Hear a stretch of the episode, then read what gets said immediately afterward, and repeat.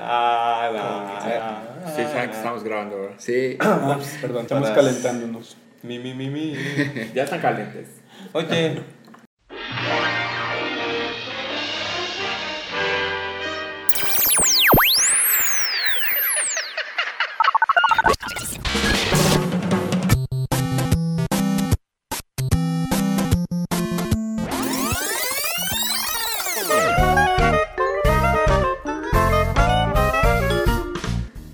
Bienvenidos a los muchachos del podcast. Yeah.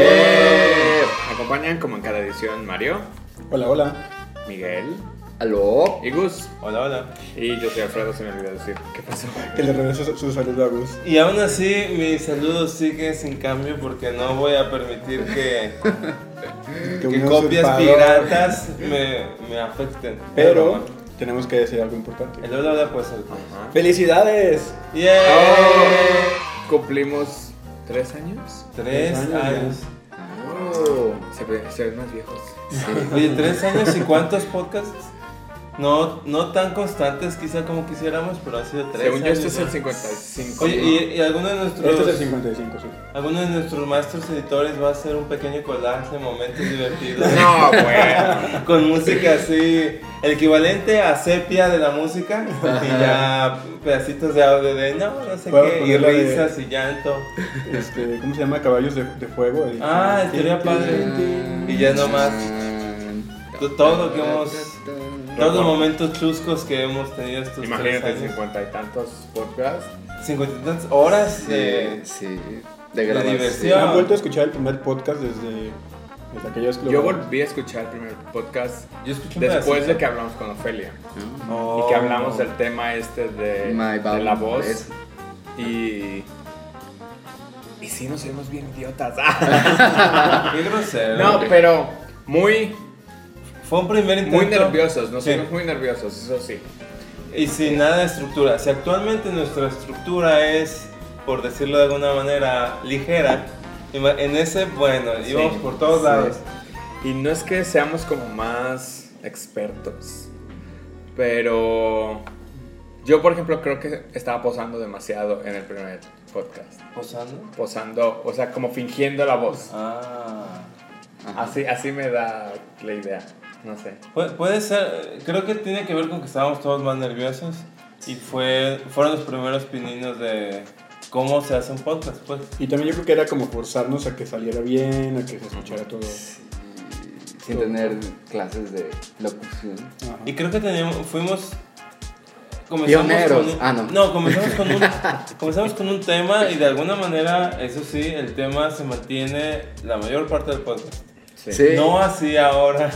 No, ahora que, que brincamos de un tema a otro. Sí, que, que hemos mejorado. Hemos tenido ciertos temas y los hemos logrado tocar y, Y- y dejar. y Lo difícil con nosotros a veces es dejar ir el tema.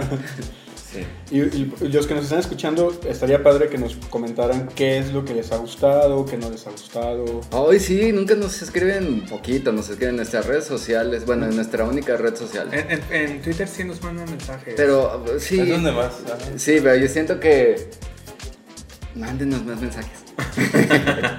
Les gustaría, si les gustaría escucharnos alguna vez en vivo, Ajá, o podemos rentar el teatro Diana y Ay, sí. salir con ustedes. Con tutú.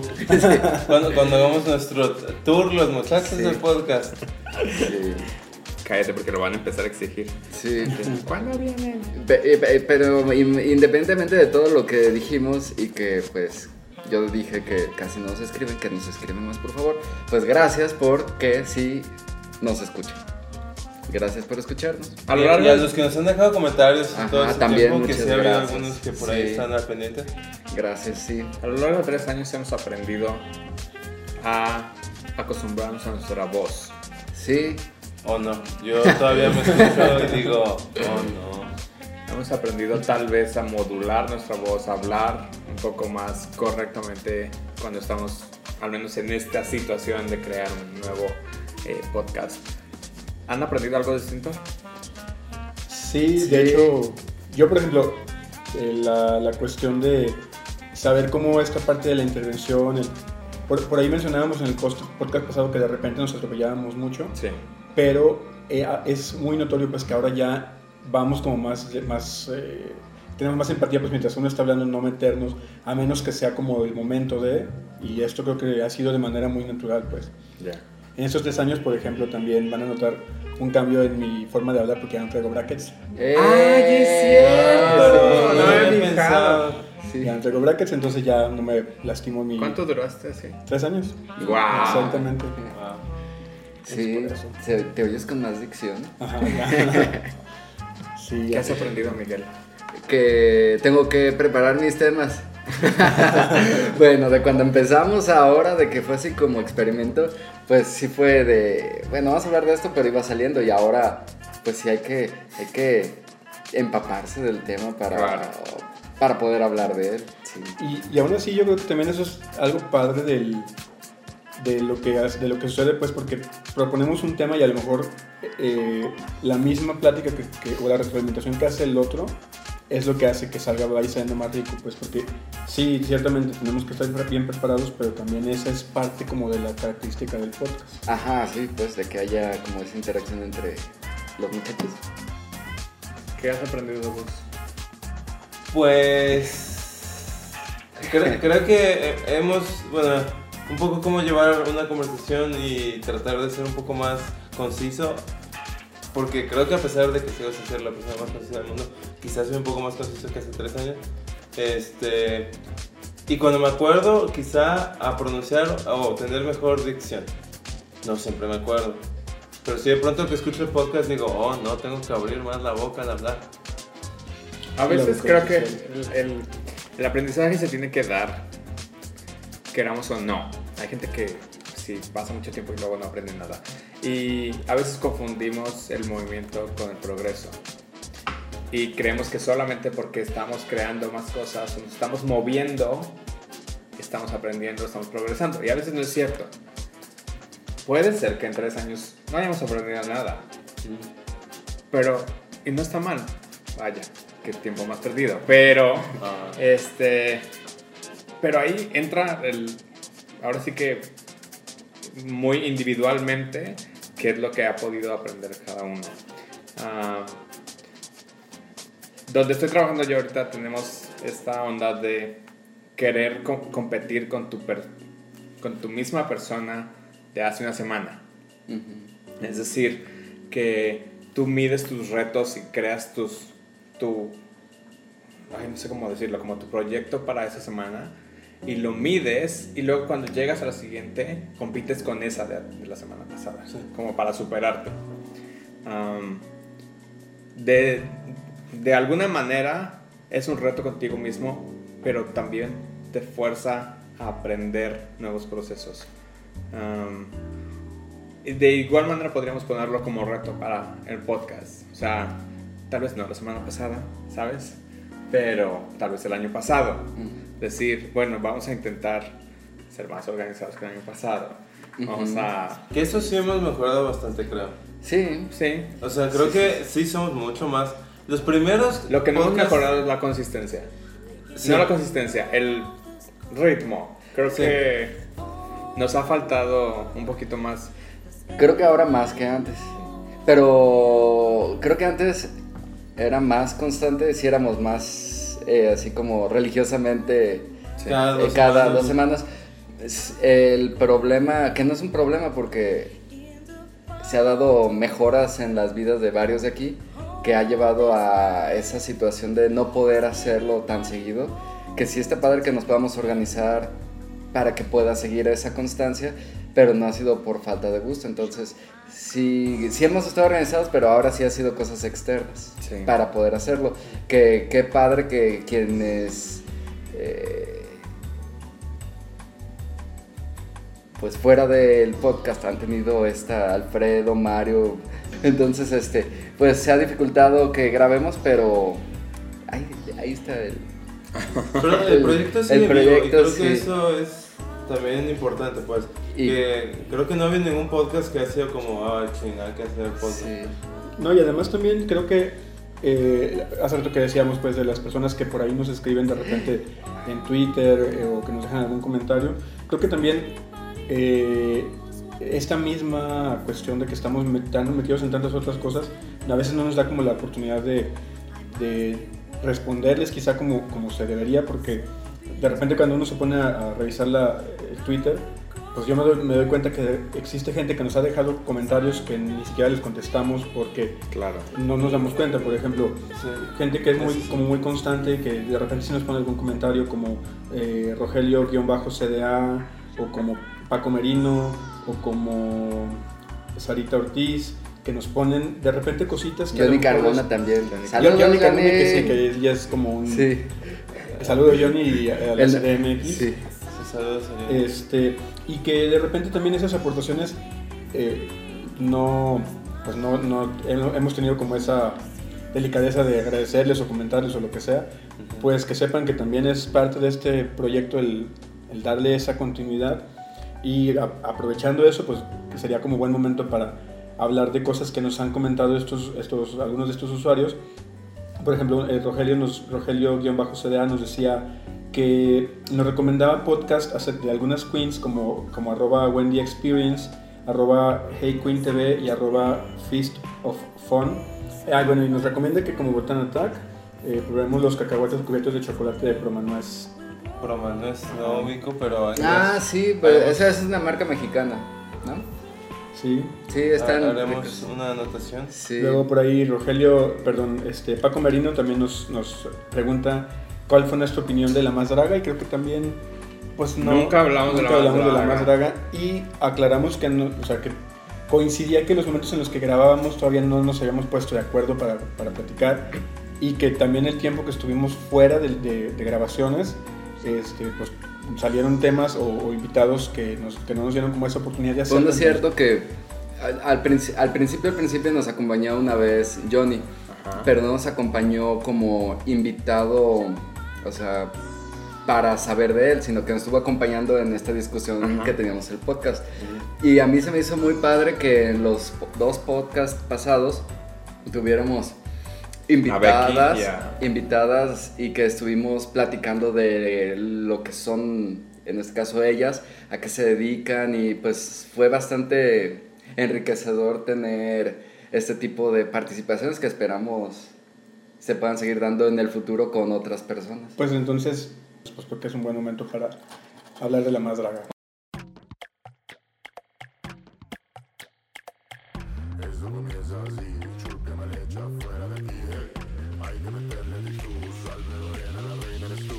La más draga. Ajá. Yo tengo que reconocer que solo vi tres capítulos. Y tengo mis No, no, razones no. y, y- No, espera. Yo hablé con Johnny por teléfono y le dije, ¿sabes qué? Yo esperaba que tú fueras la Michelle Visage de la más draga y les dijeras, no mamita, te ves súper culera. Que, bueno, al menos es, es mi mente. Ujú.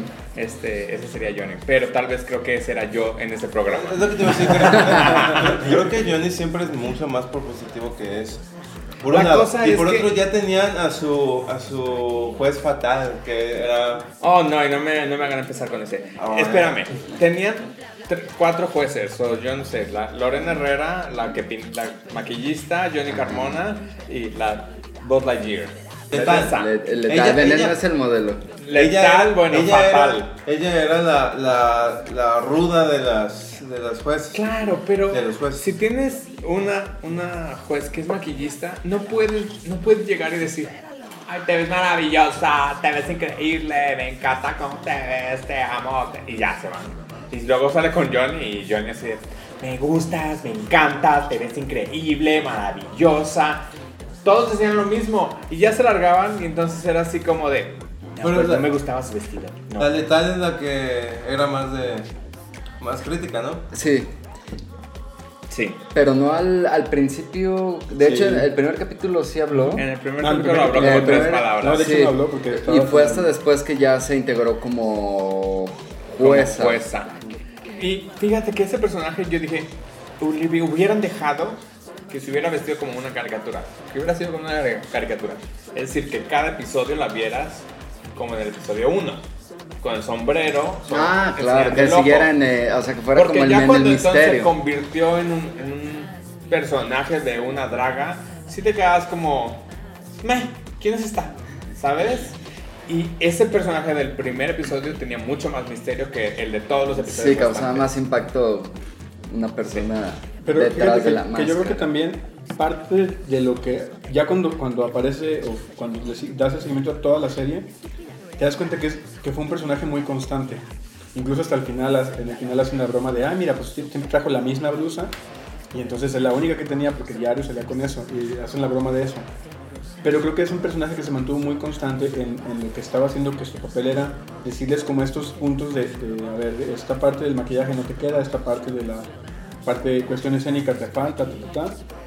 Y los otros eh, sí de repente caían mucho en esta cuestión de la de la amistad o, o- o del, del, del no sé, como que le caía, me- le caía muy bien eh, la persona con la que le estaba hablando y le costaba trabajo decirle sus netas. Como Claro. Ellen DeGeneres cuando fue juez, que fue un fracaso por eso, porque Ellen DeGeneres no tenía corazón para, para decirles esto está mal. Ahora, creo que, creo que también el, el, el ver este producto como, el- como esta primera vez que, que surge una, un reality en forma en México con este nivel de alcance, creo que está muy interesante porque da como esta oportunidad para que simplemente, si, nos- si nosotros vemos quiénes eran estas chicas que, que entraron a, con- a concursar antes de y quiénes son ahorita, la exposición que tuvieron fue muy grande y creo que eso va a ser como la pauta para que en ediciones posteriores puedan aparecer eh, la- o se interesen en querer participar realmente por ese tipo de, de ventajas o cosas que pueda tener el programa. A mí en, en lo particular sí hubo cosas que no, de las que no fui fan, pero al final de cuentas me gustó de, de manera global como producto. Y creo que sí estaría padre darle esta segunda oportunidad de decir, pues vamos a ver qué pasa en la segunda. Que, que también lo que dices es la primera, está viendo cómo funciona la fórmula. Seguramente va- tienen mucho menos presupuesto de que van a tener eventualmente si sigue creciendo el proyecto. Vean RuPaul temporada Uno. 1 y vean La RuPaul 10. hoy. Ajá. O sea, hasta RuPaul misma se ve muchísimo mejor. Pero fue también parte de ir aprendiendo sobre la marcha. Claro. Creo que como experimento estuvo interesante. Tuvo mucho apoyo de, pues ya ves que tenía, tuvieron a Susana Zabaleta. Ajá, y a esta Wow. Regina Orozco. a Regina Orozco. Y creo que quizá quien no, no hizo mal trabajo, pero creo que pudo haber tenido menos el foco y quizá poner a alguien mejor sería Lorena Herrera. Este, Ah, no, claro, Lorena Herrera sí es porque creo que como invitada hubiera estado bien, pero para empezar creo que hubiera estado padre que una que la conductora fuera una draga. Sí, O sí, sea- claro. y también creo que en- tal vez entiendo un poco el, el por qué Pusieron usar a Lorena Herrera. Porque es popular. Claro, y, y eso iba a empezar, jalar sí. gente y lo que Y, sea. y eso es entendible. Pero también creo que una cosa importante, si tú vas a ser la, la imagen de, de un proyecto, hay cosas que aunque sean ciertas no las, no las puedes decir. O sea, no puedes decir yo no conozco el drag siendo que tú eres la host de un programa Claro. de drags. Claro. Eh, o, yo, no- o yo vengo a aprender aquí, pues tampoco. O sea, ese tipo de cosas. Pues, no, no, no. Oye, pues si Videgaray dijo que iba a aprender ya en el puesto. Sí. Ah, claro. sí. ¿Qué podemos A ver, hacer? hay algo que tiene que saber. La Más Draga es una producción de Carlos Villarreal y de Bruno. Ay, no. Mars. No. La- Bruno. ah, es un fotógrafo. La cosa, este, este, esta, esta pareja le han hecho videos a Yuri, le han hecho videos a Lorena Herrera y conocen a cantidad de media de celebridades en la Ciudad de México. A los que han fotografiado, maquillado, yo qué sé. Este, o les han hecho su videoclip, su producción, su X, ¿no? Ah, hasta donde yo supe, el hecho de que mucha gente saliera en este programa, pues fue como, órale, te apoyamos en tu proyecto porque los conocían, ¿no? Porque parece que a nadie se le paga un peso, pues. Este, entonces, mucho del hecho de que Lorena Herrera esté ahí es eso, que, que conoce eh, a esas personas y Y que es muy famosa ella. También, Sí. también ella va a arrastrar gente.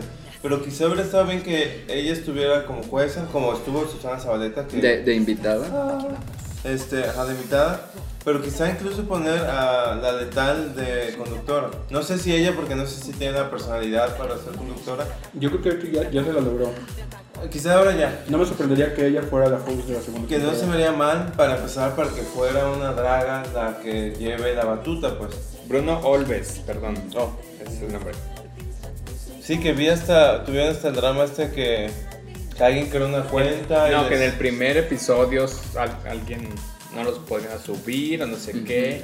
Y luego con el segundo les querían robar El la segundo, idea y el, alguien no, lo había el segundo subido. o el tercero, alguien subió un capítulo anterior y, lo re- y reclamó copyright infringement a la página original de la, dra- la más draga. Entonces YouTube les deshabilitó el canal o los videos y bueno, estaban públicos. Afortunadamente se arregló todo, pero estuvo bien pinche raro pues. Alguien creó una cuenta de una tal Cris- Christine, no sé qué pendejadas, y subió un video de la madraga y reclamó de que era suya la marca y YouTube inmediatamente se lo des- deshabilitó a los de la madraga y después iban a hacer averiguaciones, yo creo. Y la gente empezó a escribir en- a esta morra de que cómo hacía eso, bla, bla, bla.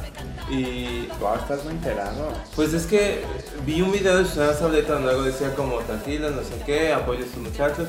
Y luego me salió en mi feed de Facebook un video de uno de ellos llorando de, de impotencia que no Claro. sabía qué estaba pasando. Dije, ¿qué fue eso? Me metí y vi todos sus comentarios. Y se me hizo interesante por el tema de qué, qué carajo está haciendo YouTube para evitar copyright infringement si alguien más puede robártelo, subirlo, reclamarlo. Y como él fue el primero que lo reclamó, a él le dan la razón por default. Wow, sí. O sea, está cañón. Si vas a hacer un proyecto nuevo en YouTube, creo que sí tienes que tener cuidado y ya lo habrán aprendido ellos. No sabía que era necesario, pero creo que tienes que hacer algo como para decir, eh, yo fui el primero que creó esto y que te lo validen, porque si no, cualquier hijo de vecino lo sube. Ese es mío. Quizás en lo que averiguan te lo deshabilitan. Claro. Está cañón eso. Este, afortunadamente se arregló. La tipa esta puse como, ay, sorry, I hate copyright. Y así como, en serio. Este, nadie supo quién fue ni por qué lo hizo, pero ahí está. Para mí, la más draga tenía algunos puntos buenos y otros Muy no tanto, sí. Eh, siento que del, de los puntos que no me gustaron del todo, no sé, luego si ustedes sabiendo un poco más de información, es que estuvo muy... pare- me pareció que era de muy amigos todo. Eso, eh, Sí, el, todos se hecho, conocían, el hecho de que todos se conocían y que uno era mamá del otro No, y de la otra y, ajá, y del hijo y, o la hija en este caso. Eh, Eso a mí no me pareció del todo sano, porque entonces eh, no, no es tan equitativo, podría ser la palabra, no, no sé qué palabra utilizar realmente ahí. La otra es que también eran como conocidos de los jueces. Claro. Y entonces a la hora que hablaban, que los jueces, como decías hace rato, de las críticas, Les las críticas eran una cosa de todo, como dijiste, todo maravilloso, súper bien. Cosa que tampoco me gustó, que luego ya en fuera de, de- con ellos, con, con todas las drags, pues sí decía, ay, pues no estaba tan bien, pero ahí en su cara, En su cara no sí, decía nada. eh, era divina y qué bien Tiene que ver con ejecutado. cómo nació el proyecto. Sí, Como ahora conocido. pero no es todos que son como puedes- tú, Alfredo, que así yo haga drag, Espérame, seguramente me diría, espérame. tu maquillaje, reina. No, no. No, pero vaya, era demasiado obvio. Sí. Así de que es que yo te he visto en los antros y te he seguido tu carrera y es que me parece maravilloso lo que haces. Sí. Y es así tú, ¿what? No, espérate, ¿no? Sí. O sea, dile algo. No, y que además también hay, hay que entender pues el, el hecho de que está bien, conoces lo que está, lo que está pasando, pero lo que estás evaluando es esto que está pasando en este instante. Tenía que ver Entonces, más objetividad en su crítica. Hubo un episodio donde esta Yari, la, que es la, la, la chica maquillista, eso sí, sí también, vuelvo a lo mismo. Tienes que tener, a- a- a hacer trip de tripas corazón para que no suceda eso. Porque ella, cuando le dijeron, a ver, ¿a- ¿por quién votas? ¿Por ella o por ella? Y lo que hizo ella fue, no puedo y se puso a llorar. Ay, no es Tú cómo cierto. puedes, no puedes hacer eso.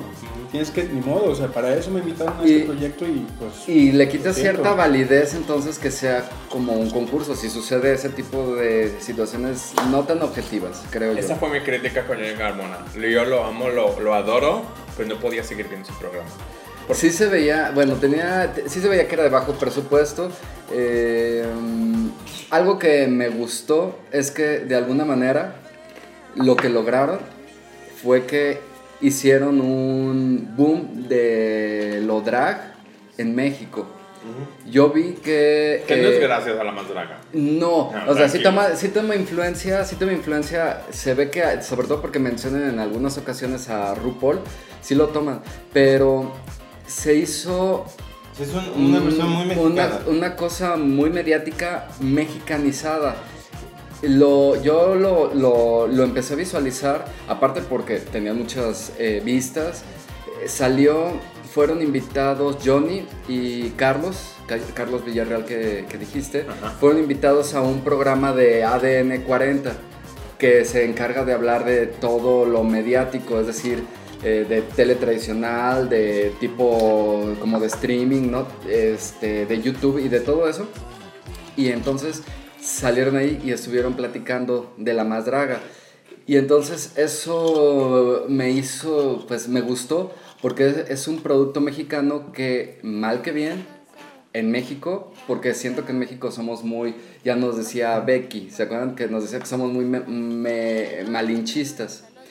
Tuvo éxito y que fomentaba las tradiciones mexicanas. O, no sé si eran tradiciones, pero sí cosas muy mexicanas, como que, pues de que en algún punto era La quinceañera, quinceañera, los en algún punto fue lo- los alebrijes, fue, fue Sí, las tres Marías de estética- Talía, la ajá, las tres. Marías que utilizara, las tres Marías de Talía, sus, sus novelas, la, que su escenario de donde estaban los jueces eh, fueran trajineras y entonces eh, cuando se despedían era, mm, se me va el nombre ahorita de El altar. el dragaltar, que era un altar de muertos. Entonces, esa parte sí me gustó. Tienen que pulir muchas cosas porque como ya, ya dijeron, pues sí, era como parte de pa- pues, un presupuesto seguro muy, muy limitado y que a lo mejor el cuarto era de 3x3 y pues ahí era... Pues sí, todo. pero hasta Baby Sahara Veneno se fue con 10 mil dólares, así que... Sí. A mí se me hizo un buen ejercicio de hacer RuPaul, eh, bueno, en versión mexicana. Le falta mucho. Hace recientemente, no tiene nada que ver con la más draga, pero recientemente vi que en Chile hay una cosa que se llama Switch, que es una versión chilena, creo yo, Es de más como un Big Brother como un Big Brother. mezclado con RuPaul. Y se me hizo padre. Y espero que la más draga, porque en verdad desearía que un producto mexicano llegara a tener más éxito, lograra subir los estándares cada vez más. Incluso, no sé si, si lo supieron, pero en, subieron la. el- ya que acabó todo, subieron el, el- final alternativo, como le llamaron, donde se presentaron ya las, las concursantes y ahí les revelaron en vivo quién es la, quién es la ganadora. Y ahí ya pasaron los, los cuatro finales grabados donde cada una se sorprende porque dicen ganaste tú y pasa, recibe la corona y luego pasa la otra y luego pasa la otra y luego pasa ¿De la más draga? Ajá. Oh. O sea, pasaron ese, ese esa grabación de ese momento. Pero, digo, independientemente de eso, algo que se me hizo muy interesante es que inclusive a nivel político tuvo algo de, de- de impacto el, el proyecto de La Más Draga porque Débora La Grande, que fue la ganadora, eh, perdón, alerta del streamer para los que no lo hayan visto, Ay, qué triste. Yo no había visto el último episodio. este, Tampoco se, cinco, ¿no? se ganó, eh, por parte del Senado de la República, se ganó un nombramiento como una de las 40 personas más influyentes de la- del ámbito LGBT. Entonces, estaban 39 personas y el lugar número 40 estaba reservado para la ganadora de la más draga. ¿Qué, qué? No, y, y quizá, quizá a lo mejor la realidad sea que, que fue pensado, ya que vieron que ganó Débora Grande, ok, se lo vamos a dar. Quizá. Es- digo, eso ya no lo sabremos. Quizá a lo mejor Johnny en algún momento nos pueda develar ese gran misterio, pero creo que independientemente de eso, el impacto que puede llegar a tener este producto va, o sea, ya dejó un antecedente pues dentro del, del- de la comunidad diversa mexicana LGTB más. En la- en- en- y, y creo que está padre el hecho de pensar que si se ponen las pilas y si empezamos a apoyar productos de este tipo, pues, pues, se puede lograr algo bastante, bastante chido. Y yo, con relación a la más draga, yo, ya, yo creo que con esto cerraría lo que yo podría aportar. Y es relacionado a la final. En algún momento con Becky the Beach hablamos de por qué no había mm, más representación drag y cosas así. Y hablamos de, de Francis. Una cosa que se me hizo muy padre en verdad de la final. Va a ser una alerta de strip, espero que no sea Lo bueno es que tú se estás alertando antes de Sí, tiempo. gracias a Mario. Es que le hicieron un homenaje ¿A Francis? Francis. Mm, Entonces, eso en verdad se me. Y fue como un momento muy solemne dentro de, de lo que fue la final. A mí me hubiera gustado que todos los capítulos de La Más Draga se hubieran asemejado más a la final. Porque la final, pese a todo, porque hubo bastantes quejas, luego ya explicaron cómo sucedió todo. A mí me hubiera gustado que todos los capítulos trataran de verse como se vio la final, que no se veía tan, tan de bajo presupuesto. Ah, bueno, es que también sí, tenemos que ver que seguramente lo grabaron seis meses antes. O sea, yo qué sé. No, lo grabaron no, y, t- y como también tienes que la final siempre tiene que ser dos o tres semanas antes de que lo de, lo- de que lo subieran. No, no, no, yo me refiero a toda la serie. Ah, Ah, O sea, que toda sí. la serie se grabó Ah, ya. Seis jalón, meses, un año antes. Mm, y la final pues tienes que hacer algo más memorable porque ciertamente tienes que cerrar con un punch. ujú.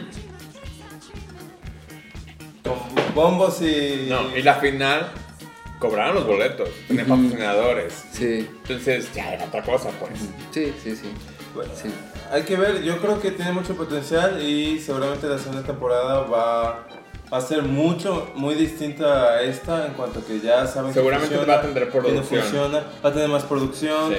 este, seguramente ya van a ver dragas de todo el país, yo esperaría. Y, y yo esperaría que mi Johnny Carmona se ponga al tiro. Y si les diga. Porque para mí, Johnny Carmona, vaya.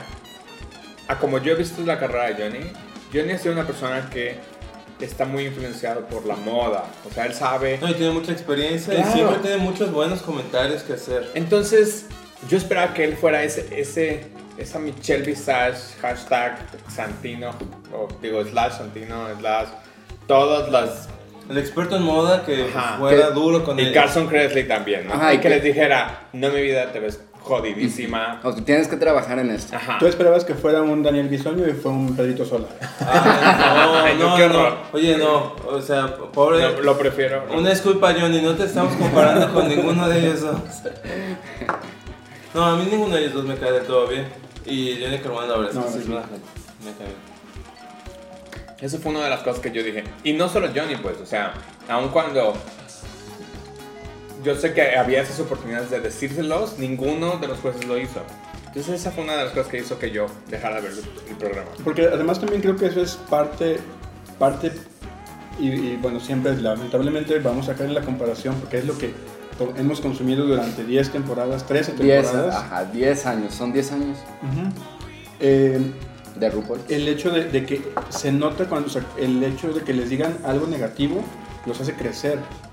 Y aquí el hecho de que le digan que, que lo está haciendo bien, que, que bonitas cejas y que es tu icono, tus cejas, y que no lo tomen en cuenta eh, o que no se les den esa oportunidad de crecer, es, eso es lo que sí de repente creo que le haría falta, pues ese apretoncito para decir, bueno, estamos también sirviendo como una plataforma para que tú que estás concursando crezcas y seas una nueva persona, un nuevo eh, modelo. Seas seguir. mejor.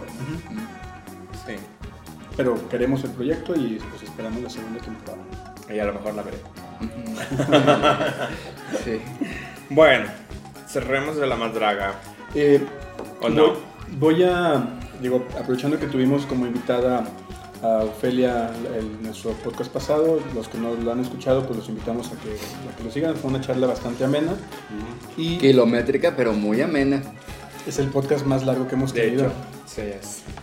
Bueno, no nos sentimos a grabarlo, esperemos que, esperamos que ustedes no se les haya pesado escucharlo porque la verdad es que nos pareció una plática muy interesante y tocamos muchos temas. Sí.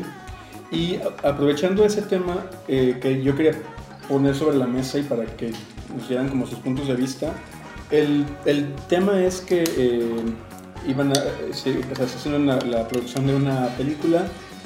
Entonces, el punto es que eh, Scarlett Johansson fue invitada, o más bien hizo casting para interpretar a un hombre transgénero en una película y eh, pasó el casting y quedó como la, la que lo iba a interpretar. El punto fue que le llovió una ola de, de comentarios, tweets y pues, peticiones de que no lo hiciera. Porque los argumentos que estaban usando es, bueno, si, si vas a interpretar a un hombre trans, lo tiene que interpretar un hombre trans. Entonces empezó, fue tanto el escándalo que se armó que Scarlett Johansson dijo, bueno, ¿saben qué? Ya, ya, De- decido ya no... Oh, se retiró del ya no proyecto. hacer Oh, el fue papel. Lo que yo pongo en, en mesa como para, para ver, ver sus puntos de vista es, ¿qué opinan de esto? Yo lo que le decía a Miguel es, me parece muy bien que haya este levantar la voz para decir, oye, si hay personas que lo pueden hacer, ¿por qué él no lo hacen esas personas? Pero luego me pongo a ver el abanico de posibilidades que abre el hecho de que, de que estemos diciendo, no, es que si es una un personaje trans, lo tiene que interpretar un hombre trans. ¿Por qué? Porque me imagino entonces que cuando un, un chico trans o una chica trans o, o un actor o una actriz trans quieran interpretar al papel de una persona cis, que entonces la sociedad diga, ah, no, es que no lo puede interpretar porque lo tiene que hacer un hombre cis o una mujer cis. ¿Qué opinan al respecto? A mí me parece una estupidez. Y voy a decir mis razones. Significa que todos los personajes gays en la televisión, cine, donde quieras, tienen que ser interpretados por personas gays reales. Claro que no. O todos los heterosexuales. que mu- muchas veces pasa. Matt Boomer, que hace papeles eh, heterosexuales, también. El de Modern Family, el de Modern Family ni siquiera es gay. Ah, Claro, el de, el de Modern Family, el Cameron, el gordito. Ajá. él Ni no siquiera gay. es gay. ¿En serio? Sí, ¿no? Siempre creí Le que sale sí. re bien, pero Sí. es muy buen actor. William Grace, Will no es gay. Ajá, ¿no? bueno, no es gay, no. ¿Y Grace? Entonces, es una tontería, en, en primer lugar, porque ella es una actriz. Ella para eso estudió, para poder meterse dentro de la piel de cualquier personaje. Y el hecho de que la gente esté diciendo, no, es que tiene que ser una persona realmente transgénero,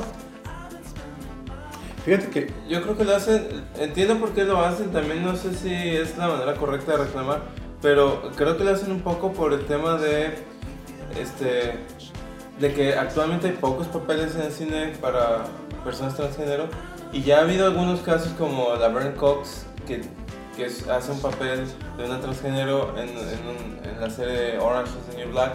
claro, pero entonces la Cross no va a poder hacer el papel de una mamá de suburbios tampoco. Estoy de acuerdo que debería poder hacerlo. Lo que digo es, casos cuando la Laverne Cox dio mucho como, oh, ve, esta es una buena manera de que haya más, más visibilidad. Porque hace años, no sé si se acuerdan de Transamerica, donde sale Felicity Holmes, creo Sí. que era. Ajá. Este, nadie dijo nada y la verdad es que lo hace súper bien ella, pero nadie dijo nada que ella hacía el papel de un eh, hombre que estaba transicionando hacia mujer transgénero. Claro, y es que justo ese, ese es como, mi dilema, pues, porque como dice Gus, también entiendo que sea esta parte de visibilidad, de decir, oye, existimos una comunidad que, que, no nos han dado esas oportunidades, entonces ese papel dénoslo.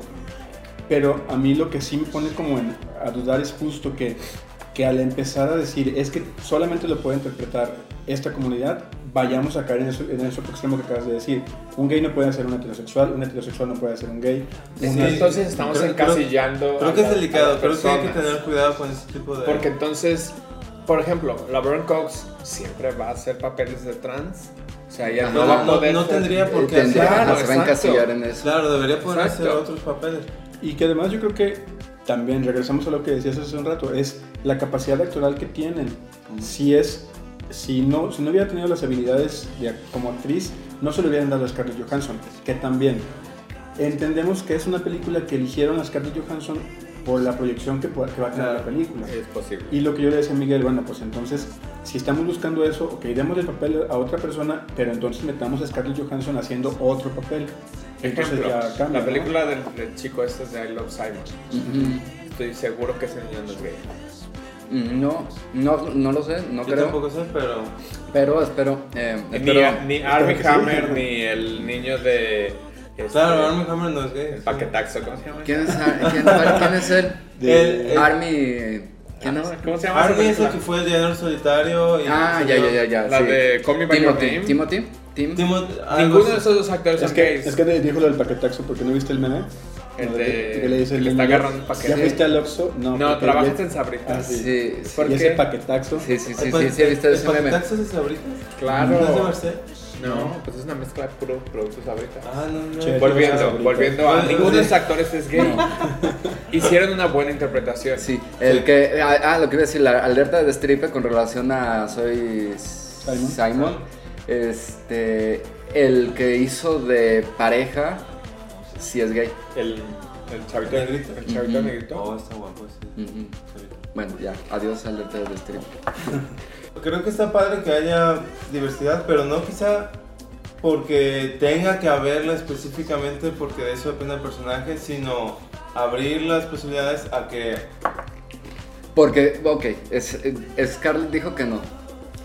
No, contratan a otro, a otra persona, hombre o mujer, trans o no trans, pero ¿de qué sirvió que sacaran a Scarlett o que ella ya se haya negado ya a participar si siguen sin darle trabajo a las personas trans? Sí, no, eh, ese, ese es un buen punto. Entonces, o sea, no, no está... Yo no creo sé- que aquí estamos confundiendo dos cosas distintas. Y una es la cuestión de que Scarlett no haya querido hacer ese papel con el hecho de otorgarle eh, empleo a, Alguien trans. a alguien trans. Que no es seguro y de hecho capaz que acaban no haciendo la película.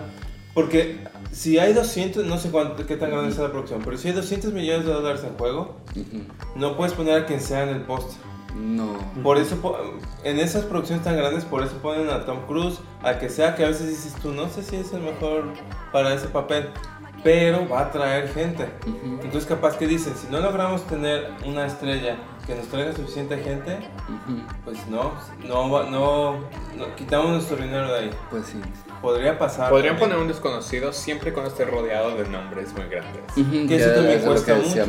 O sea, porque poner a Scarlett Johansson en secundaria tampoco es la manera más redituable de, de gastar tu dinero, pues. Sí, pero puede ser como. ¿Quién fue Judy Dench? Fue, la que salió 10 dos segundos y ganó el Oscar. En Shakespeare in Love. O sea, puede, Sí, puede- sí. puede pasar eso. O sea, a lo mejor es. El papel de su vida de dos segundos. Ajá. Pero, pero tiene que ver que fue una super producción Sí, claro. y tenían dinero para aventar para arriba. Ahora, eso ha pasado con gente desconocida, con ah, Jennifer. Ay, ¿cómo se Love llama? Hewitt. No, Aniston. ¿En qué película? Jennifer Hudson. Jennifer Hudson en Dreamgirls Que se interpreta robó a el- Effie y Effie se robó la película por completo y se llevó un Oscar a mejor actriz de Eh, reparto. Y ella, las horas también, donde... ella venía de este, ser una concursante de American Idol. Pues, en las horas también pasó, donde creo que fue la que ganó esta Nicole Kidman. Porque en las horas eh, es el, es el, habla de la vida de... Una Es escritora, una escritora, sí, y que la pasan en sus Muy diferentes, padre. en sus diferentes. Pero Nicole eh, Kidman ahí ya era conocida. sí, pero, pero en cuanto al papel era Muy pequeña. pequeños, eran pequeños. Oh. en no era toda la película ella. Sí. Ya. Sale poco tiempo relativamente en, en Ah. Podríamos decir que es- esa, no sé quién era, si era había protagonista o era como actriz de reparto. Eh, eh, no sé por, por qué se lo dieron. protagonista. ¿Por protagonista? Porque hay tres protagonistas ahí, Ajá. que fue Julianne Moore, Meryl eh, Streep. Y... Ujú. y, esta, Y eh, Nicole Nicole Kidman. Kidman. Bueno, volviendo a, a la carretera, este, en, en lo personal yo sí creería que ah, uno, Scarlett Johansson hizo mal en salirse del proyecto porque está dejándose influenciar por el público, no sé. Pues Como comunidad, como comunidad LGBT, nos ah, queremos tener este derecho a igualdad. Queremos tener ah, los mismos derechos que otras personas que están allá afuera. Entonces, ¿por qué pelear que exclusivamente el papel de una persona trans lo haga una persona trans? Significa que queremos que solo los papeles de esas personas los hagan las personas que son gay, lesbiana, trans, bla, lo que sea, ¿no? Queremos que un gay interprete a un gay, queremos que una lesbiana interprete a una lesbiana, queremos Sí, no. que un trans interprete a un trans. yo estoy de acuerdo, pero... Como un actor necesitas tener un abanico de, o un espectro muy grande de, de emociones y de, de, ¿cómo se dice? De un catálogo enorme. No digo que sea el mismo caso, y yo también creo que de- deberían dar el papel a las personas que puedan hacer bien el papel, sin fijarse si su preferencia sexual es la misma o sus genitales son los mismos que, que los que debería tener el personaje, siempre y cuando lo que se ve en pantalla sea orgánico y lo podamos sentir. Pero creo que ella hizo bien en dar un paso atrás y no ser no, no está en medio de, esta, de esto mientras ocurre, pues. Sí, en la polémica. En la polémica, pues sí. ¿Qué necesidad? Y creo que... ah, Dijo Juan Gabriel. no, ¿Para No. qué neces- No, pero y, qué y quizá abrió a que se hable del tema también, que, es- que eso está bien, digo, Tan así que los muchachos del podcast estamos hablando de Claro, y si se hablan de los muchachos del podcast, saben que es importante.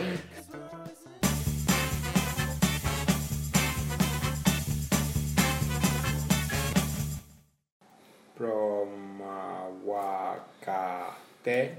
Ah, Película de. Welcome to Marwen. ¿Marvel o Ma. o qué? Marwen. Mm. Oh, ahora que lo mencionan. no sé si ya vieron el trailer de Welcome to Marwen, que es una película que va a interpretar eh, Steve Carell. Ah, ya muñecos. sé. Sí, dirigida por Robert Zemeckis, que al fin encontró dónde hacer personajes creepy a computadora y que quede perfecto para la película. No más Expreso Polar, no más este cuento de Navidad. Ajá. Aquí es el lugar perfecto para digitalizar a las personitas. Muy bien, Robert Zemeckis. Pero no se sabían que está basado en una historia real. No. Y es muy interesante porque te lo dicen en el trailer y te lo dicen en los pósters. Ok. Está basado en la historia de Mark Hogankamp. Ajá. que fue, es, es un, Señor que sí es Señor. muñeco. no, es, es una historia muy triste de hecho, es un señor que fue golpeado violentamente por cinco hombres saliendo de un bar, él tenía problemas con alcoholismo por una cosa u otra, y en algún momento empezó a hablar con ellos dentro del bar y algo mencionó, ya borracho, de que a él le gustaba hacer un poco de cross-dressing.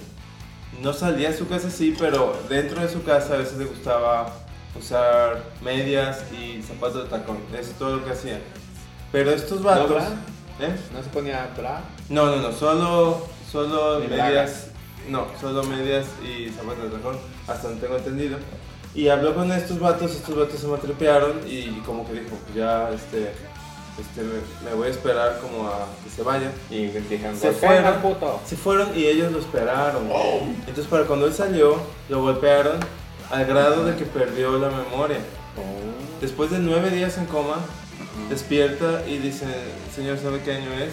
Sí, 1984. No, señor, es el 2000. Lleva nueve días en coma. Y no tiene recuerdo... Perdió muchas de sus memorias y especialmente no recuerda nada de lo que pasó esa noche. Ya después fueron, este, hubo testigos obviamente porque lo vieron en el bar platicando con esos hombres. Fi- Finalmente eh, este, hizo, hubo un juicio con estos vatos, pero creo que perdió un- una pierna o parte de la pierna y saltaron sobre su cráneo, entonces también hubo No. fractura craneal. Sí. No por nada perdió el conocimiento. Sí. Qué peor con la película, porque eso es un drama, ¿no? No, la es- película se ve hasta divertida. No, Sí, la- no, sí. la película, la película se, que, se ve que te vas a llorar porque una de las cosas que hizo él cuando, después de todo eso, que tuvo muchos, este, no podía caminar y demás, poco a poco empezó, después de terapia, a poder caminar y eso. En, en ese momento perdió su seguro médico, entonces ya no podía llegar, ir a terapia. Y lo que hizo como para tratar de superar todo esto es armar como un escenario de guerra donde se vengaba de estos vatos. Y pues ya eran escenarios muy violentos con muñequitos y les tomaba fotos. Y en su, mo- y bueno, en su vida dice que las únicas personas que nunca le hicieron daño fueron las mujeres. Y por eso en la película se ve que está muy basado en, en amigas que tuvo después que le ayudaron como a lidiar con todo esto que estaba arrastrando. Y se, se me hace, la película se, se ve divertida y todo, pero Sí, se, se- ve que se ve- a salir chillando. Si no se ve tan obscura. No se ve tan oscura, pero toda la historia detrás es terrible. Y, y puedes ver, hay muchísimas fotos que también, por eso se hizo famoso, porque una de sus amigas le dijo, es que el mundo tiene que ver est- esto que estás haciendo. Porque ciertamente las fotos son muy cinemato cine- no sé si cinematográficas es la manera de decirlo, pero la composición de las fotos, todo, están muy padres, pues tienen mucha fuerza las, las imágenes de estas que, que fue armando para superar este trauma que tuvo. Sí, es, fue como Y- su terapia. Y, y es, y es interesante porque en el trailer no se ve este tema de que fue un, un, este crimen de odio, Ajá. pero tengo muchas ganas de verla y si no pueden esperar a verla, ya hay un documental que se hizo en el 2010 Ujú. que se llama Mark Winkle, que estuvo en Netflix pero ya no está en Netflix desde hace unos años y que no he visto pero se me antoja ver donde salió por primera vez más a la luz, más en grande su historia y después se hizo esta película de Robert Zemeckis que ahora sí queda perfecto el tema de digitalizarlos y que se vean como muñequitos. Este, Sí, porque he visto se, que se ve salen que la interpretación de la película va a estar muy padre y yo creo que voy a llorar como Magdalena. Pero es una historia interesante de cómo logró salir de todo esto cuando parecía que el mundo entero le daba la espalda. Sí, no, yo, yo vi a medias el tráiler, sabía, la había visto a este, ¿cómo se llama el actor? Mm, Steve Steve. Carell. Steve Carell. Y- Y Sara Isa González. Ah, qué bien, Ella qué, es qué una de las padre. mujeres que hablan, el otro día hablábamos de que, pues, de pronto la ningunean un poco porque, ay, ¿tú qué? Pero Ahí la creo lleva. que este es un, gra- va a ser un buen papel, es una producción grande y que se ve que va a tener mucho ángel, pues, la verdad es que tengo muchas ganas de verlo. Sí, este... Y sí se me, se me hace, pues, más como... ¿Será como comedia? ¿Será que un Sí, cuento? Porque por lo, por lo de Sí. los muñecos que como que tienen vida. Sí, se ve simpático, pero como que va a tocar temas fuertes. Y ahorita de lo que dices de por qué lo llevó, cómo fue que llegó a ese punto él, recuerdo que en estos días ha habido un meme que seguro han visto todos aquí, donde se ve a una reportera entrevistando a un jugador de los este, de béisbol de, de de, bote. de- de- de New York. ¿Te No qué? Ajá, está la, está la, la entrevistadora y, o la reportera y este jugador está sobre un bote para que, y para, Para que se vea como a la altura. Y entonces dicen, ¿qué, qué tan frágil es la masculinidad que... De hecho, el meme dice, Siri, enséñame masculin frágil, ma- masculinidad frágil, algo Ajá, así, ajá. y te sale la foto. Wow. Sí, y, y pues habla de eso, Pero de qué que... absurdo, ¿no? Sobre todo Sí. si ella está entrevistándolo a él Ajá. por lo que por lo que está logrando él, supongo como jugador, Sí. lo que sea. Wow. Sí, y ahorita pues me diste recordar eso de cómo simplemente una persona, no lo sé, probablemente sea heterosexual, este...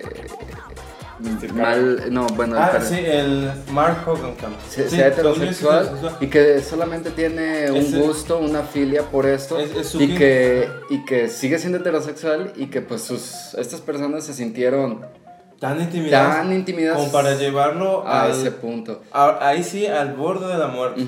Y dice que cuando llegó a su casa sin memoria, sin nada, que nomás vio 300 pares de zapatos de tacón y como... ¿Qué? ¿Qué pasa? Ajá, porque no tenía ¿Dónde memoria. está mi esposa? No, y dice que, y dice que se los puso y de, y de pronto así como decía, oh, ve, me quedan, este... Pero es chistoso eso, pues, cómo, cómo puede llegar a tanto el odio como para, para casi matar a un hombre y, y todo este tema de salir de, de un pozo muy profundo. Mm. Entonces sí, se, se ve que va a estar interesante la película. Entonces espérenla. Espero, espero no haber destripado mucho. Bueno, ya no quiero verla. Ya ahora ya, ya Ah. toda la historia, ya que le veo.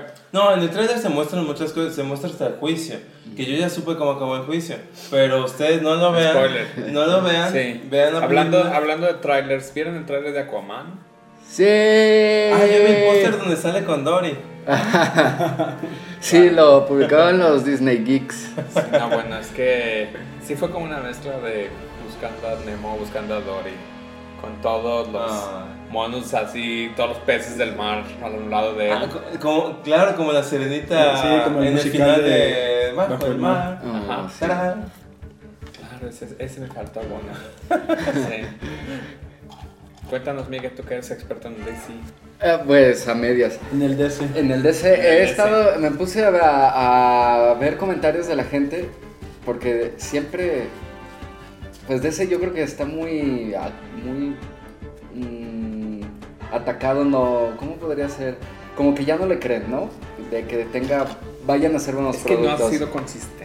No, No, sé, no- han sido- Necesitan encontrar consistencia. pero también creo que la gente ha sido muy crítica. Sí. O Porque sea, también comparan con Marvel. No hay que comparar con Marvel. Ajá. Aunque no podemos evitarlo. Sí, sí, no se Hay puede que porque empezaron ellos. comparar con- Aunque, si, se, aunque si en Hay real. que preguntarnos qué haría Jesús. Si realmente, si realmente te pones a pensar, empezó yo creo como esta nueva etapa y es cuando medio se empezó a hablar del universo DC, pero muy poco, cuando salió El Caballero de la Noche. Que de hecho acaba de cumplir hace poco 10, 10 años. La 10 2, años. la segunda, la segunda, la de... El Caballero de la Noche es como el inicio de. No, eh, bueno, no, de la segunda. La segunda de la trilogía. El uno se llamó Batman Inicia. Begins. Ajá. Y ya luego salió El Caballero de la Noche, luego El Caballero de la Noche asciende. Bueno, total, este, y, y vi muchos comentarios positivos relacionados con el Trailer. que decía muchos, ah, o varios ahí. Pues yo no soy fanático de DC y este trailer me invitó Sí, a verlo. verlo. Oh, Y la verdad es que algunos comentaban, creo que tienen razón, que el, el ¿qué será? Como la, el- ¿Tridente? el- la tecnología, los, los efectos, efectos especiales, CGI creo que sería, sí. medio se ve me, eh, chistosito, no sé. No sé si la Pero- palabra sea chistosito. Pero como cómic. No, no, no, sino Se que como, como que le falta a lo mejor un poco de pulir. Ok. Decían algunos, de hecho yo le dije a Mario, sí, el- los efectos se me hace que se ven medio raros todavía, pero puede mejorar. Se ve que es una película que no está filmada bajo el agua. Sí, Y que todos los efectos que definitivamente. tiene están forzando a que se vea como que Están- el agua. Ajá. Sí, y pero yo vi la, los, el tráiler de, de Aquaman y me hizo pensar así, cañón, cañón, en... ¿por qué te ríes? ¿En qué? Pues en, en, la, en el cómic, en verdad, como en- Ah. tengo poco realmente leyendo de cómics, así de yendo cada jueves a comprar mis cómics y a leerlos.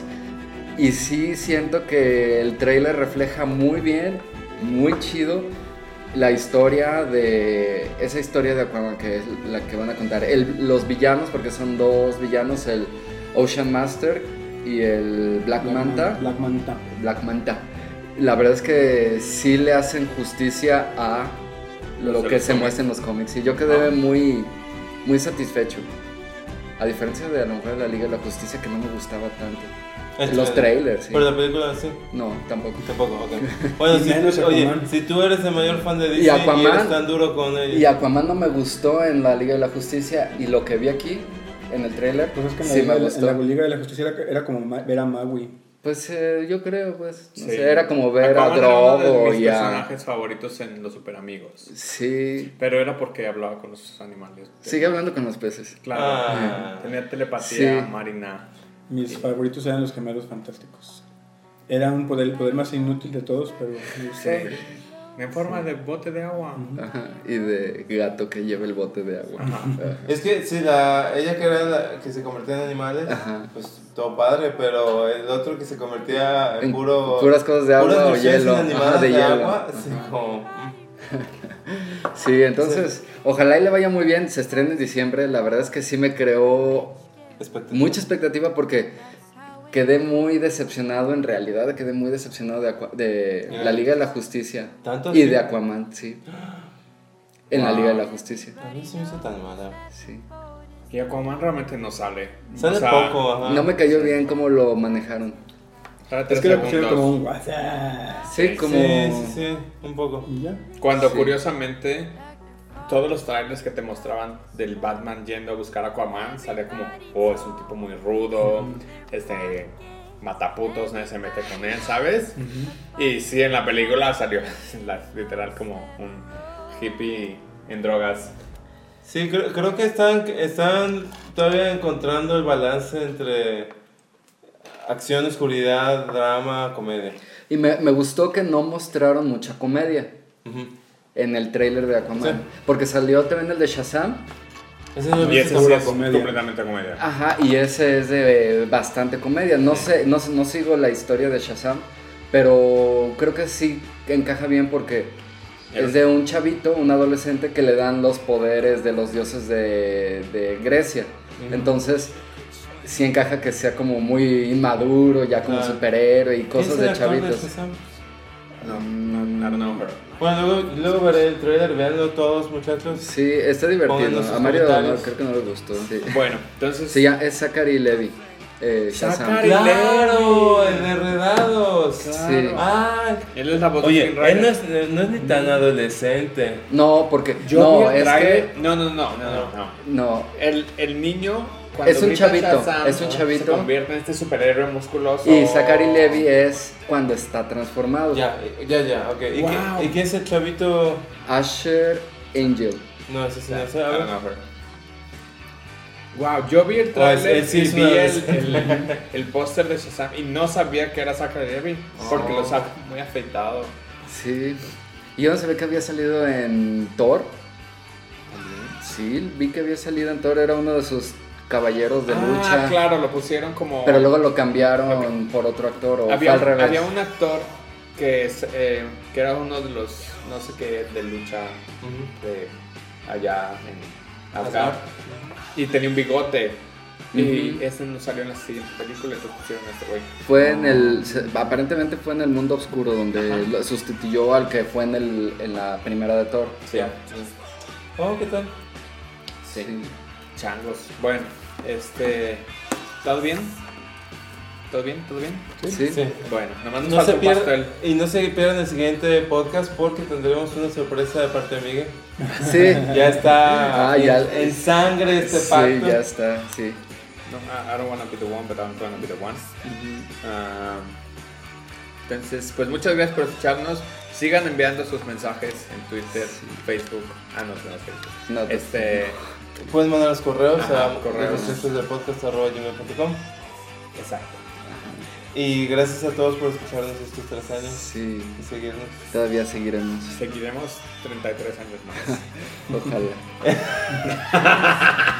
Hasta que. este, No es que quiera dudar, pero no sé si 33 años. Chaleos, muchachos. Disfrutemos, Ya- disfrutemos Ya- el ya presente. sería- Bienvenidos a los ancianos Desde del el podcast. Sí. Y ahora sí, digan adiós, muchachos. Adiós, muchachos. No olviden seguirnos en Twitter como arroba muchachos podcast. Cité porque nos fallaron los cálculos. También pueden seguir a Mario como Carrión Mayo. a Migue Como Sancri. y a mí como arroba Gui. Y también pueden escribirnos a muchachos del podcast arroba gmail.com. Bye.